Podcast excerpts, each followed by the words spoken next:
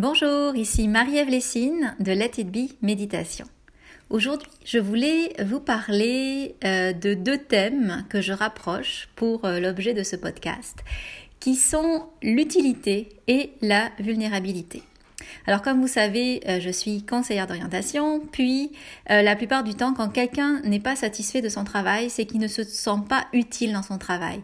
Et dans ces mots, souvent ça sort, mais euh, j'aide personne, ça sert à rien ce que je fais, je me sens pas utile dans ce que je fais. Donc du coup, ça, ça remet en cause tout son travail et il veut changer de travail. Et puis, je suis bien d'accord, la vie, c'est d'abord euh, de s'aider les uns les autres et à la base de ça, mais c'est euh, euh, c'est quelque chose qu'on a viscéralement de vouloir aider, à part d'avoir une grosse maladie.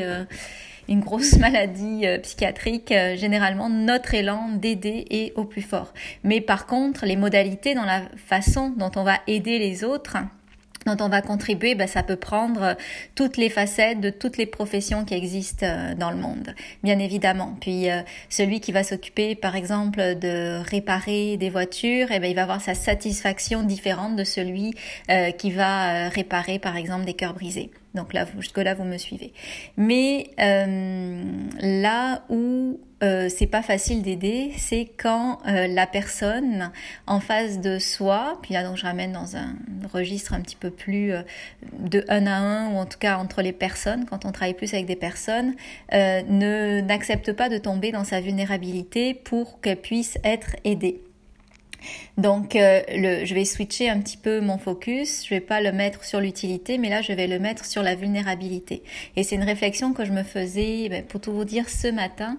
C'est que euh, quand je m'efforce de ne jamais être dans ma vulnérabilité, d'essayer de toujours être fort, euh, d'essayer de toujours faire par moi-même, et eh ben, le corollaire, c'est que je prive quelqu'un de pouvoir faire quelque chose qui lui ferait du bien, qui serait utile pour moi et pour lui, c'est-à-dire de m'aider. Et euh, je suis la première, euh, en tout cas dans mon, dans mon type euh, psycho, mon type de personnalité.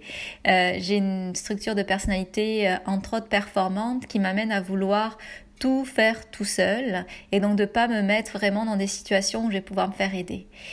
Et euh, hier, euh, je montais une formation euh, pour une entreprise qui, qui, était une super formation d'ailleurs parce que je croisais finalement l'objet de mes deux maîtrises. Je croisais en fait les enjeux d'affaires avec les différentes fonctions de l'entreprise, stratégie, marketing, ressources humaines, etc.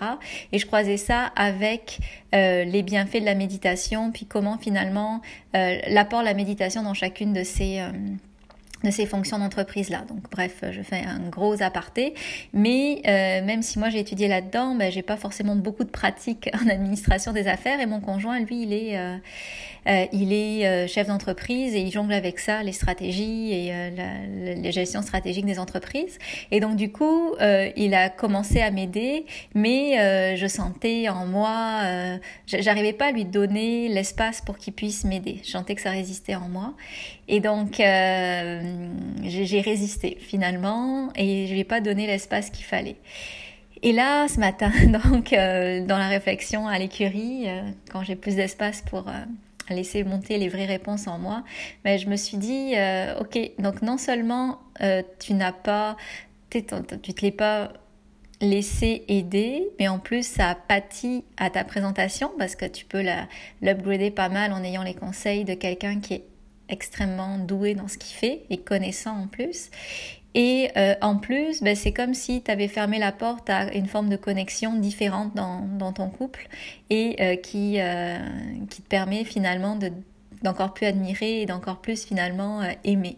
Tout ça parce que je voulais pas me montrer vulnérable, je voulais pas lui faire perdre de temps. Et donc du coup, ben, on revient à la boucle que je vous ai présentée tantôt. Quand on ne choisit, pas d'être vulnérable, de se montrer avec nos faiblesses, on empêche quelqu'un d'être utile. Et chaque fois que quelqu'un devant vous ne se montre pas vulnérable, eh ben c'est frustrant pour vous parce que ça vous empêche vous-même d'être utile. Et on comprend que tout ça, l'utilité, c'est le fondement même de l'humain pour qu'il soit euh, satisfait dans sa vie euh, et qu'il soit ultimement peut-être heureux. Donc, le message que j'ai apporté, c'est de vous faire faire une réflexion sur votre vulnérabilité. Je sais que c'est pas facile si vous avez un esprit, euh, en tout cas une structure de personnalité performante comme la mienne. Euh, il y a toujours un grand jeu de je veux me débrouiller toute seule, j'ai pas besoin des autres. Mais l'idée, c'est de faire une première amorce et euh, de réfléchir sur pourquoi je ne veux pas être vulnérable et peut-être à certains moments faire comme un premier essai de se montrer vulnérable. Donc un premier pas vers la porte de la vulnérabilité. On ne dit pas de se mettre tout nu, mais juste sentir qu'est-ce que ça fait d'être vulnérable pour avoir comme une expérience concrète à décortiquer pour sentir quelles émotions montent quand euh, je me sens vulnérable, quand je m'expose un peu, quand j'ose dire qu'est-ce que je porte même si c'est pas toujours euh, sexy. quand je dis quand je porte ce que je porte à l'intérieur de moi, eh bien dans tout ça, on voit ça comme une expérience et on récolte de l'information pour savoir d'où ça vient finalement tout ça quand je veux pas me montrer euh, vulnérable. Donc là, c'est sûr, c'est plus mon côté psy qui parle, mais en même temps, euh, ça vous, euh, de manière très autonome, vous allez pouvoir collecter l'information puis vous comprendre un peu mieux à ce niveau-là.